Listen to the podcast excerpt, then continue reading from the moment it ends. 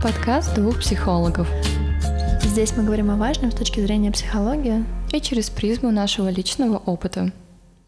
Всем привет, дорогие слушатели! И сегодня мы с вами поговорим на тему сепарации. Если честно, мы вообще не готовили этот выпуск, у нас нет никакого плана, и оно сегодня пойдет как пойдет. В эфире рубрика импровизации. Но мне кажется, стоит начать с определения, что такое сепарация. Ой, ты решила пойти по учебнику?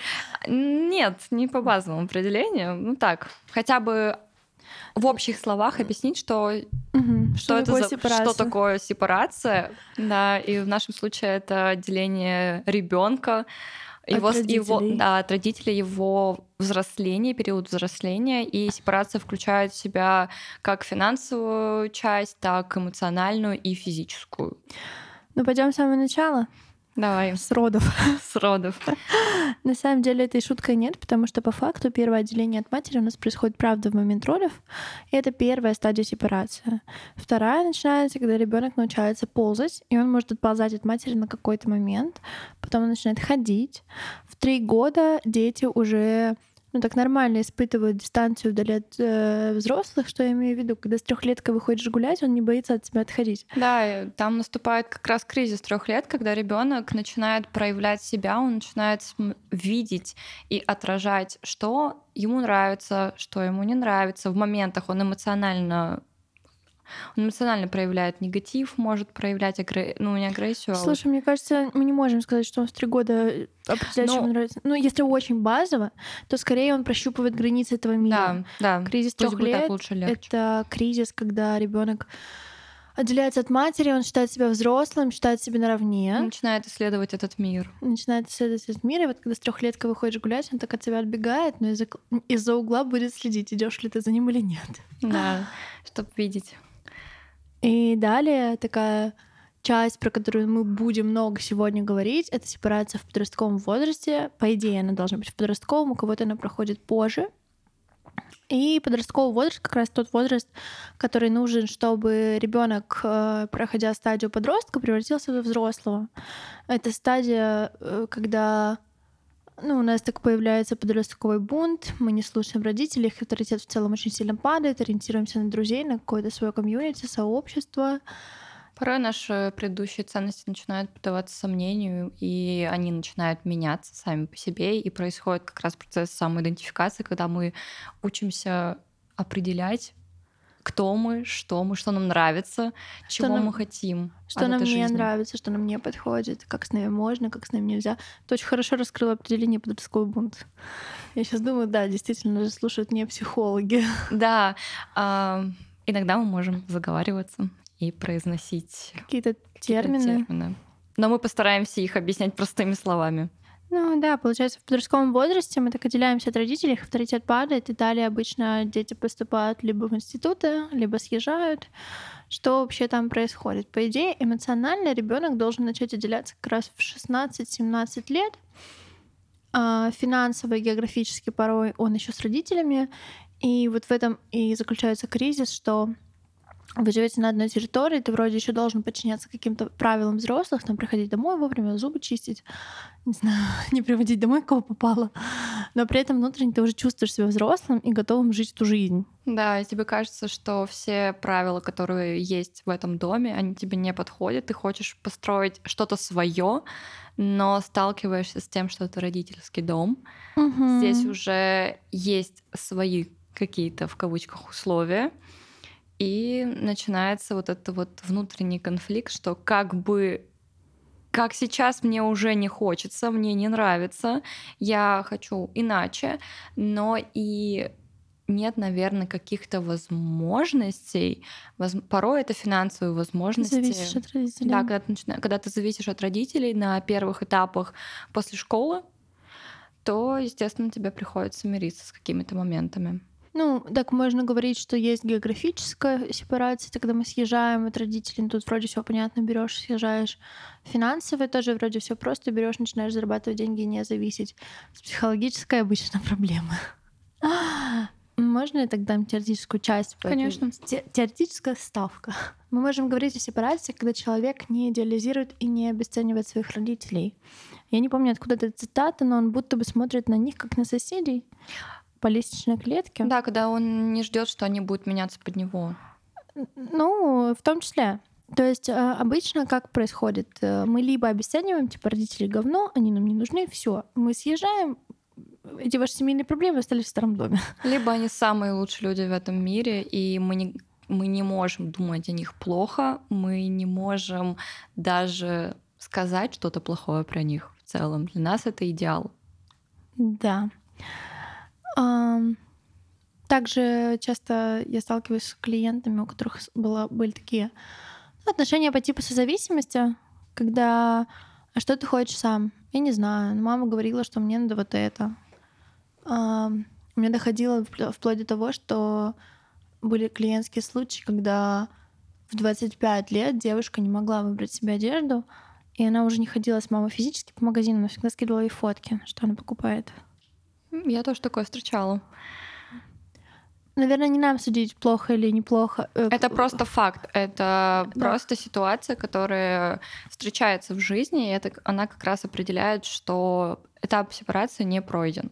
По каким признакам вообще можно понять, что сепарация начала проходить, у вас появляются конфликты? Они вроде бы без причины, они, они могут иметь причины, чаще всего это просто какие-то склоки, когда вы отделяете границы, а, родителям эти границы не нравятся, или наоборот, родители выставляют вам границы, и вам эти границы не нравятся, и вы так ссоритесь, кричите, ругаетесь, а, возможно, кто-то тихо ссорится, игнорирует, уходит от проблемы, избегает.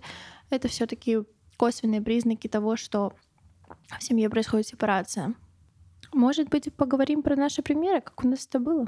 Да, про конфликты, пока ты говорила, я как раз вспомнила, у меня была сильная зависимость от папы, и больше она была эмоционального плана. Потому что у папы была любимая фраза «Пока ты живешь с нами, ты живешь по нашим правилам, и будь добра, исполняй их». Поэтому я приходила домой не позже 9-10, а, жила только на курсах в школе, универе. Причем это длилось еще на первом курсе, когда я жила с ними. Это было очень странно для меня, что все вокруг могут, а я нет. Потому что доходило до того, что папа порой пускал домой, если я опоздаю, но это было для меня странным. И вот начался момент, когда я решила, что я так больше не могу, а, прощупывала свои границы, как раз-таки, как я больше не хочу, чтобы ко мне относились, и как я, наверное, хотела бы относиться к родителям, потому что до этого у меня было много злости, агрессии, и вот для меня, у меня как раз был случай, когда я, у меня родители плохие, я их обесценивала, потому что было много контроля, много подавления моих желаний истинных, которые я хотела. Ну и, естественно, началось это все с небольших конфликтов и переросло в то, что я уходила из дома, я не разговаривала с папой месяцами. Когда мне папа звонил, я начинала сразу на него агрессивно, так сказать, выплескивать все, что я думаю. Даже если он позвонит, спросит, Наташ, как дела? Я такая, да что ты мне звонишь, да я не хочу, хватит вообще. И я понимаю, что доходило до, порой до маразма, но этот период длился у нас, если я не ошибаюсь, года полтора. После этого я, плюс того, что я работала еще с психологом в это время, я начала понимать, что мне нужно с папой поговорить просто на одну тему, объяснить, что я больше не маленький ребенок, что я взрослая девушка, у меня есть свои желания, свои интересы, есть свои потребности, я уважаю их и хочу, чтобы в ответ меня тоже уважали как взрослого человека, а не как ребенка. Этот разговор случился. Я в спокойной форме высказала не претензии, а скорее то, что меня огорчало, когда я была ребенком, чего мне не хватило и почему я объяснила свою агрессию в сторону папы, потому что он никогда не понимал, но он догадывался, почему я к нему так отношусь, но напрямую от меня этого не слышал. Мы проговорили с ним, по-моему, три часа. Были и слезы, и повышение градуса, и кто-то пытался слиться с этого разговора, но мы молодцы, что мы дошли до конца. И после этого у меня пропали любые ожидания от папы. Я больше не стремилась показать ему, что папа, смотри, я сделала, я молодец. Мне было уже все равно, похвалит меня, не похвалит. Я могу поделиться, но мое мнение уже стало как-то выше, и как я сама к этому отношусь, мне стало важнее. И самое для меня было важное даже не услышать Наташа, прости, Наташа, извини, нет. Мне было важно понять, что с другой стороны принимают меня такой, какая я есть, и что самое главное, я принимаю его таким, какой он есть, без всяких э, взглядов в прошлое, всех этих ситуаций. Да, было. Я благодарна за то, что вы для меня сделали. И дальше я хочу двигаться самостоятельно. Я, это не отменяет, конечно, того, что я ваша дочь. В любом случае, да, мы не прощаемся на веки вечные. Но теперь я живу свою жизнь по своим правилам, и вы в нее не вмешиваетесь. Я могу прислушиваться к вашим советам, я могу спрашивать вас о чем-то, но решение принимаю я. И после этого разговора закончились все конфликты. Я спокойно открываю сообщение от папы в WhatsApp, думаю, ну хорошо, мы с ним спокойно общаемся. И вот как раз мы прошли этот кризис, о котором ты говорила. И после этого мне стало легче. Ты понимаешь, что ты эмоционально независим от папы, потому что для меня это было самое сложное отсоединиться именно в этом плане. У нас была вот такая созависимость, э, полное слияние с папой.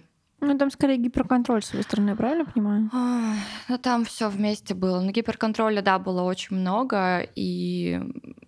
но при этом на меня складывали очень много ответственности. То есть это было так, что, грубо говоря, в какой-то момент, период нашей семьи, я стала родителем для родителей. И, естественно... Да, было. Да, и в такие моменты ты понимаешь, что у тебя еще сверху гиперконтроль и высокие требования к тебе, что ты должна делать все много, везде, постоянно, должны быть сверхрезультаты. И потом это начало все стихать, стихать, стихать. И вот, наверное, этот разговор, когда ты открыто говоришь папе о том, что да, я взрослая девочка, могу решать все свои проблемы сама. Папа такой, окей, хорошо, я понял, все.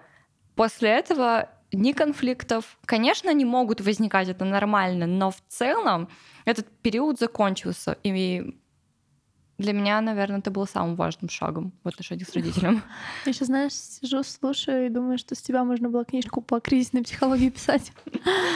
А, очень хорошо отображает твой пример про то, как родитель э, вообще относится к подростку.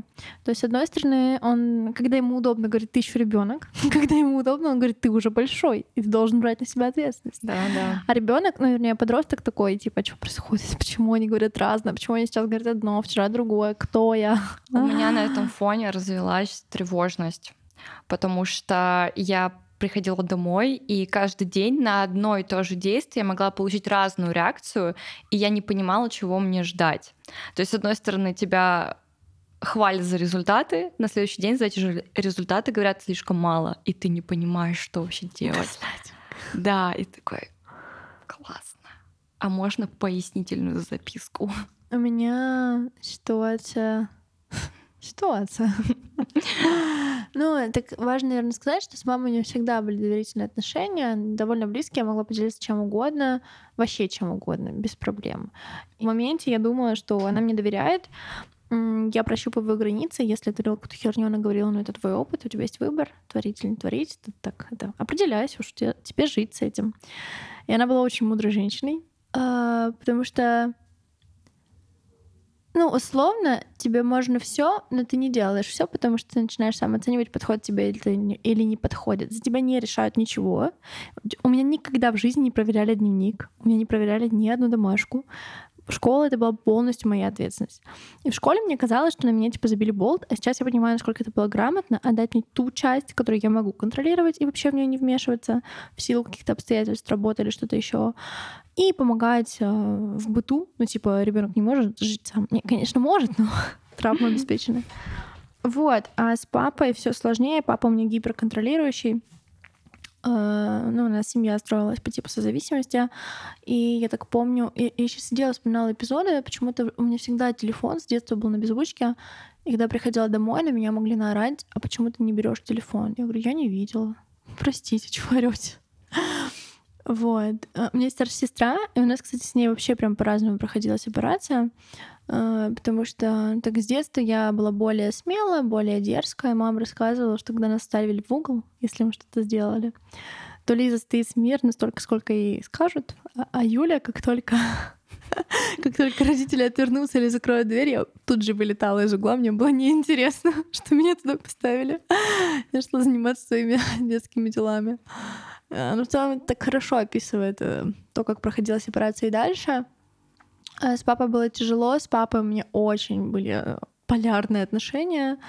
Он от меня несколько раз отказывался в силу семейной драмы. Может быть, когда-нибудь мы, мы запишем про этот подкаст, но не сегодня. Там были такие границы люблю-ненавижу граница, в смысле полюса границ. И, люб... и было и люблю, и было ненавижу, и было, что это мне не отец, это мне не дочь. Сейчас все выровнялось.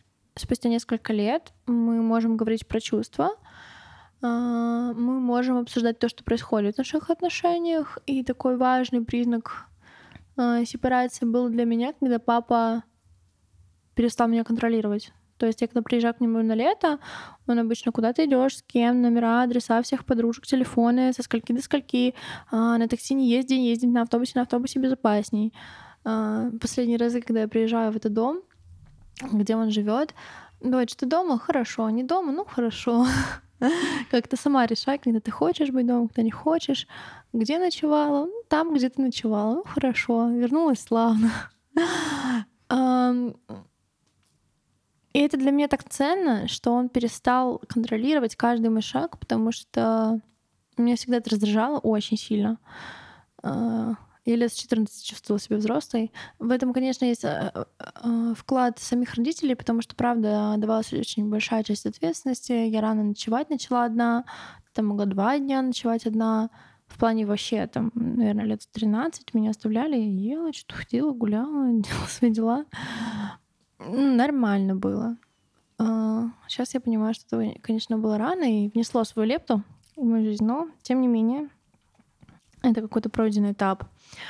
А, вообще, как у меня строился вот эта вот географическая, строилась географическая сепарация, я в 17 переехала за тысячи километров в город, где у меня не было ни друзей, ни родственников, никого. Я не знала там никого, я не знала, что там буду делать. Я просто знала, что мне так надо, что я хочу. А, Конечно, я пыталась убежать от своей семьи, а, потому что ну, был там в 16 лет один эпизод такой, а, не, не самый приятный. В 17 я переехала, я попыталась сама себе сразу обеспечивать, в общаге делала ногти за деньги, продержалась два месяца. Потом сказала маме, мам, ну ты же не настаивала на том, чтобы я зарабатывала сама, можно я назад к тебе под, под крылышко? Папа не участвовал финансово в моей жизни вообще практически никак. То есть, ну, сколько я себе помню, Одежду покупала мама, ну, какие-то все кружки оплачивала мама. Вот с момента, когда я жила, ну, с первого курса, папа мог давать какие-то карманные деньги типа раз в полгода, может быть, раз в три месяца. Это какие-то были очень маленькие суммы, типа тысяча рублей.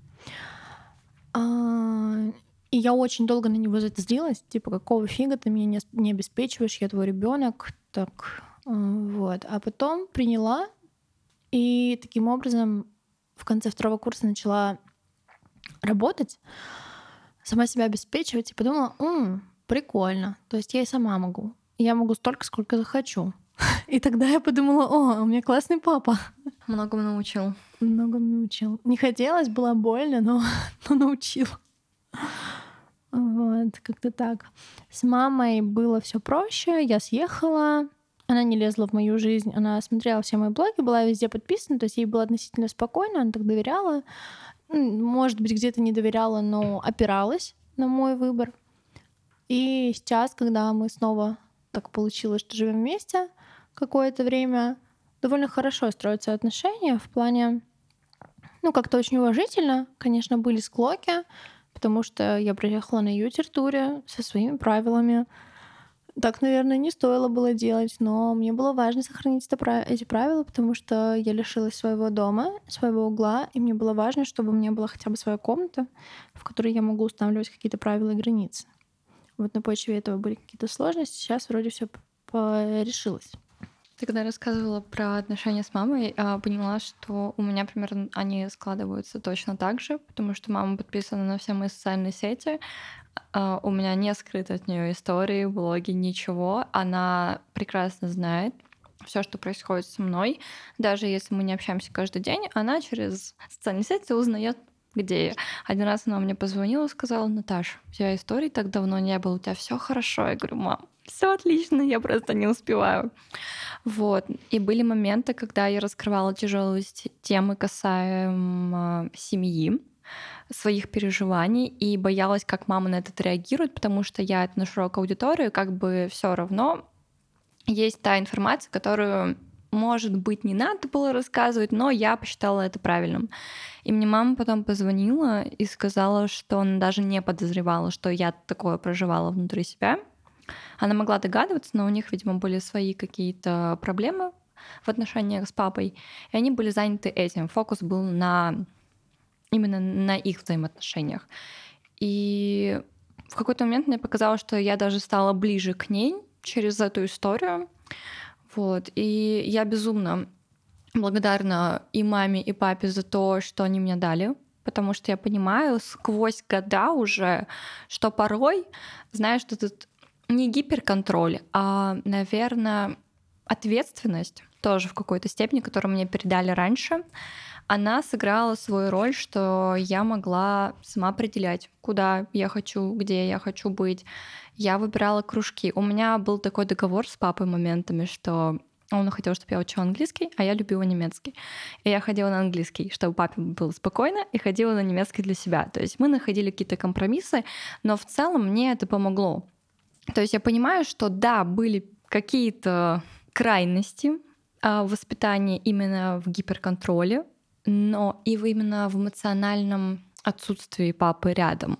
То есть он был всегда, но эмоционально был погружен в себя. И я, как ребенок, сочетала, что, ну, наверное, меня будут любить только если я буду что-то достигать. И вот в тот момент началось мое достигаторство. И когда мы тоже поговорили с папой, он мне сказал, Наташ, я никогда так не думал. Я говорю, ну, а я понимала это так. И вот произошел тоже момент, что мы это разрешили, и мне после этого стало так легко в том плане, что я все время гналась, гналась, гналась за новым, за новым, для того, чтобы доказать папе, видимо, получить вот эту вот любовь от него, признание. А потом поняла, что так я же это все, зачем я это, зачем я ему это все доказываю? Ну, то есть, а, в чем был смысл? Понятно, что получить хотя бы какую-то каплю внимания, потому что он много работал, у него было много обязанностей, у него там семья, мама, дача, много всего. Я понимала, что он делает все для нас, но как ребенку мне не хватало эмоциональной близости в любом случае. Тем более девочке важно отношение с папой. И мне казалось, что меня как будто бы не принимают такой, какая есть.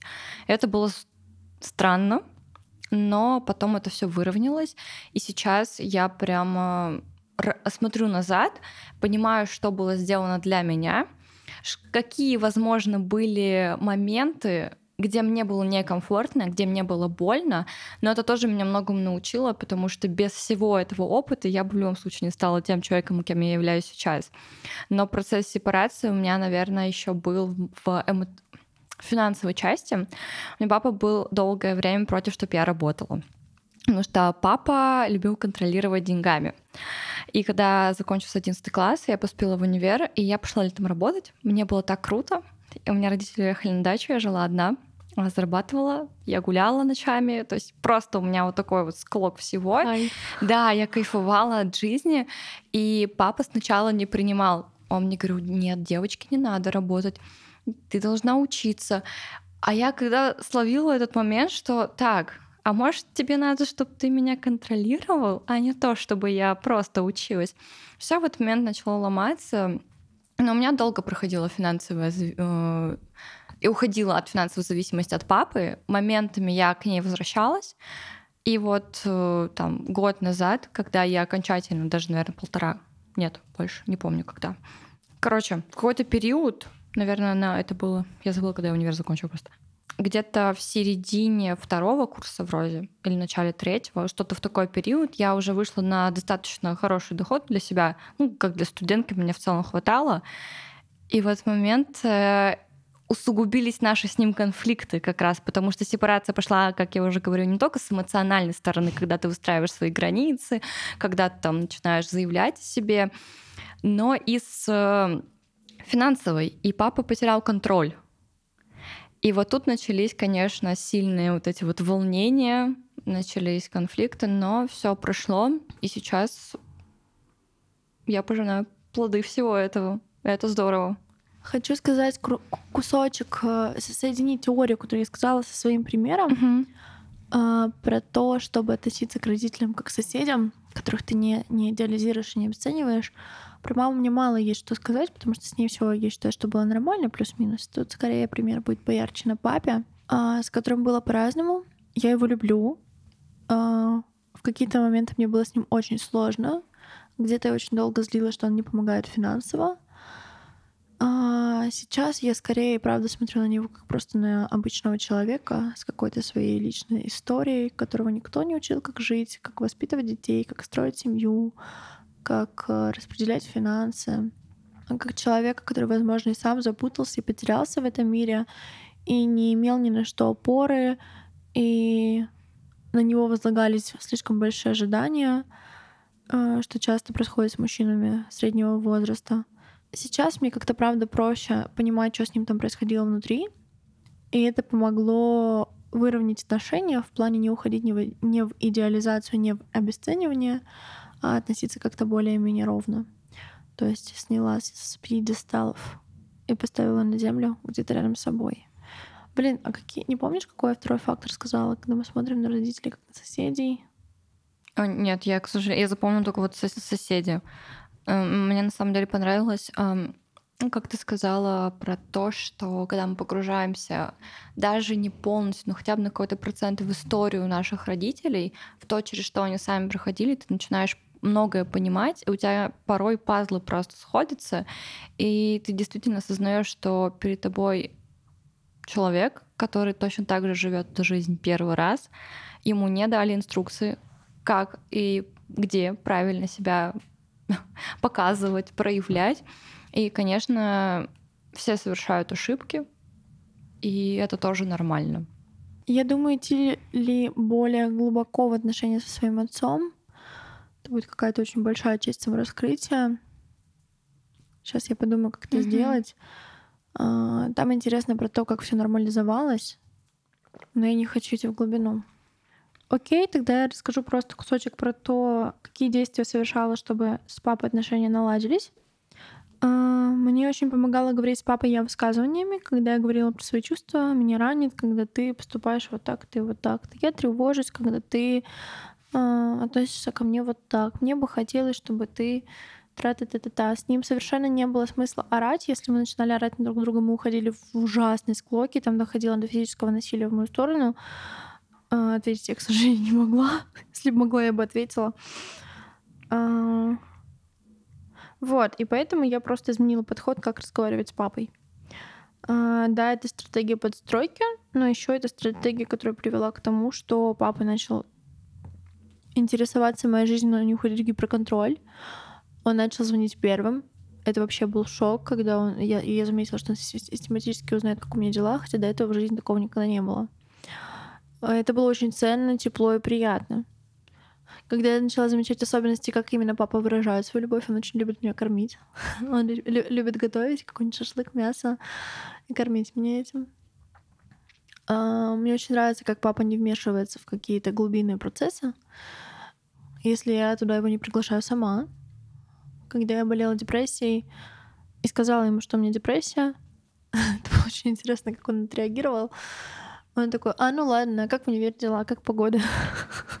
Интересная реакция. Ага. Как будто бы я сказала, что у меня ангина. Вот. И я сперва не поняла, типа, что за фигня. А потом такая, ну, он, наверное, не захотел лезть и подумал, что если я захочу рассказать, то расскажу сама. И так и было там спустя полгода при личном контакте. Мне очень помогла психотерапия снять ожидания от папы. А, я тогда довольно часто была у психолога, и мы очень много говорили про роль отца, про то, какой он человек, как, скорее всего, гипотетически формировалась его личность. Мне было очень важно понять, какие механизмы им управляли, что он относился к нам так или иначе. Вот. Но я думаю, что если бы я не уехала из Казани, и родители не развелись, а продолжили жить, как жили, сейчас бы было все гораздо печальнее, конечно, потому что в моей семье было очень сильно физическое насилие, эмоциональное. Папа абьюзер. Не хочется его так называть, если честно, мы это, наверное, вырежем. И ну, так, думаю, что было бы очень много контроля со стороны папы сейчас. Слава богу, все сложилось иначе. Короче, в этом выпуске мы как-то поделились, поделились про отношения с родителями. Да, про то, как проходит сепарация на психологическом уровне, на географическом и на финансовом. Да, от себя порекомендую книжку «Тайная опора» Петрановской. Там говорится про то, как формируется привязанность, но еще и говорится про кризис ребенка, который он проходит. Эта книжка полезна будет как для родителей, которые не понимают, что происходит с его, с его ребенком, так и для детей, которые не понимают, что от него хотят родители в любом возрасте. И, как обычно, приглашаю вас на терапию. Мы рассказали про сепарацию в целом, но если вы, вы захотите разобраться с тем, как устроено все именно у вас, приходите на консультации. Все индивидуально разберем. Попробуем посмотреть, как устроено именно у вас и что с этим можно сделать.